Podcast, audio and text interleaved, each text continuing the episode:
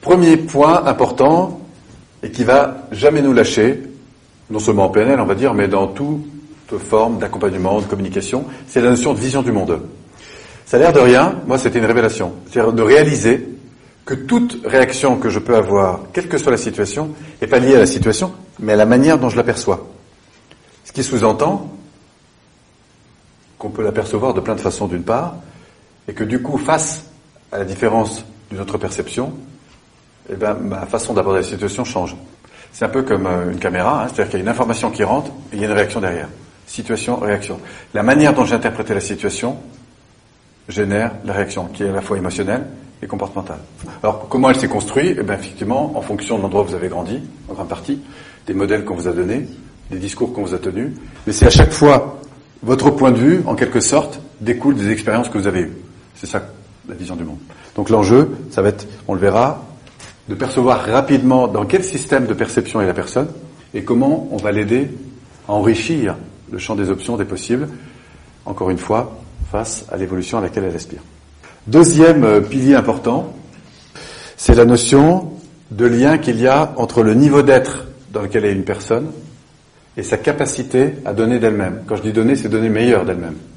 Vous avez tous eu des examens, vous savez très bien que quand vous êtes euh, sous stress, tendu, dans le doute, bah, vous n'avez pas la même créativité, la même disponibilité, la même écoute. Et donc cette euh, notion de, rapport, là c'est l'idée de montrer que plus votre niveau d'être monte, plus au fond votre capacité à donner augmente.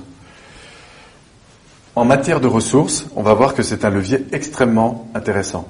Dans le monde du sport, on sait aujourd'hui que entraînement égal, hein, sur le plan physique, bah, ça suffit pas. C'est souvent ce qui se passe dans la tête, et on, le verra nous derrière sur un plan émotionnel, qui fait, c'est ça qui fait, il peut faire beaucoup la différence. Et donc l'idée, c'est en fait de voir comment on va reconnecter quelqu'un au meilleur de lui-même pour lui permettre d'être au top dans une situation donnée. Troisième euh, pilier, souvent le plus connu quand on aborde euh, des approches comme celle-ci, c'est celui de la communication. Sachant que quand on parle de communication, il y a bien sûr tout ce qui s'échange sur un plan verbal, et on le verra beaucoup ce qui se passe sur un plan non verbal. Et même mon devoir est de vous dire que c'est la partie non verbale qui va prendre le dessus sur le verbal.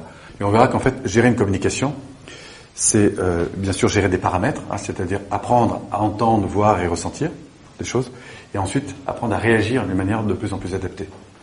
Enfin, le dernier pilier, qui nous est cher, puisqu'on parle beaucoup d'évolution, eh bien, en, dans ces approches, quand on parle de réussite personnelle, de réussite sociale, de réussite professionnelle, l'idée, euh, c'est au fond de montrer que la réussite n'est pas une gare d'arrivée. La réussite, c'est un, une dynamique de croissance permanente. Alors, orientée sur quoi? Orientée sur ce qui est important pour vous. Je vais dire que je réussis sur un plan affectif parce que la vie que je vis, euh, que j'ai, répond à des choses qui sont importantes pour moi.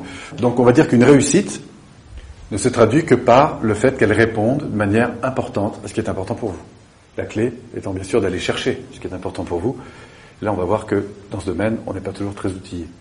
Donc, le projet en matière d'évolution, un, faire le point sur ce qui est important pour soi dans ces différents domaines de vie, et puis ensuite penser l'avenir et intégrer des nouveaux comportements qui vont faciliter l'accès à la satisfaction de ses besoins. Alors en synthèse, si je reprends tout ça, on va retrouver en fait cette notion de vision du monde sur laquelle on va agir.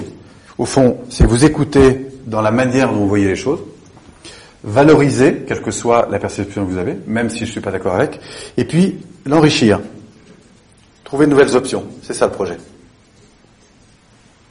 Première étape. Deuxième étape,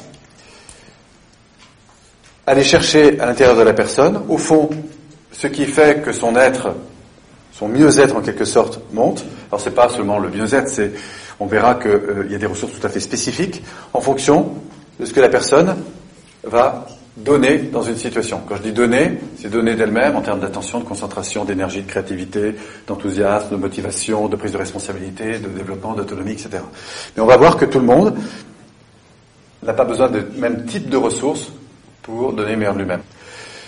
Et puis enfin, on va parler de communication, puisque dans ces modes d'accompagnement d'une part, mais d'une manière plus générale, dans la vie de tous les jours, on interagit en permanence avec son environnement. Et je dois dire que la qualité de ce que vous échangez compte probablement beaucoup pour le niveau de qualité de vie que vous vivez. Hein, au fond, vous êtes bien au boulot parce que vous avez de bonnes relations, vous êtes bien en famille parce que vous avez de bonnes relations. Alors cette relation, bah, elle est chouette, c'est sûr. Là où ça devient passionnant, c'est quand on n'est plus d'accord. Et là, on va s'apercevoir que la clé, en travaillant sur la forme, c'est pas de se forcément d'être d'accord, mais c'est de maintenir une relation de qualité alors que nous sommes dans des divergences de point de vue. Enfin, dernier pilier, l'évolution.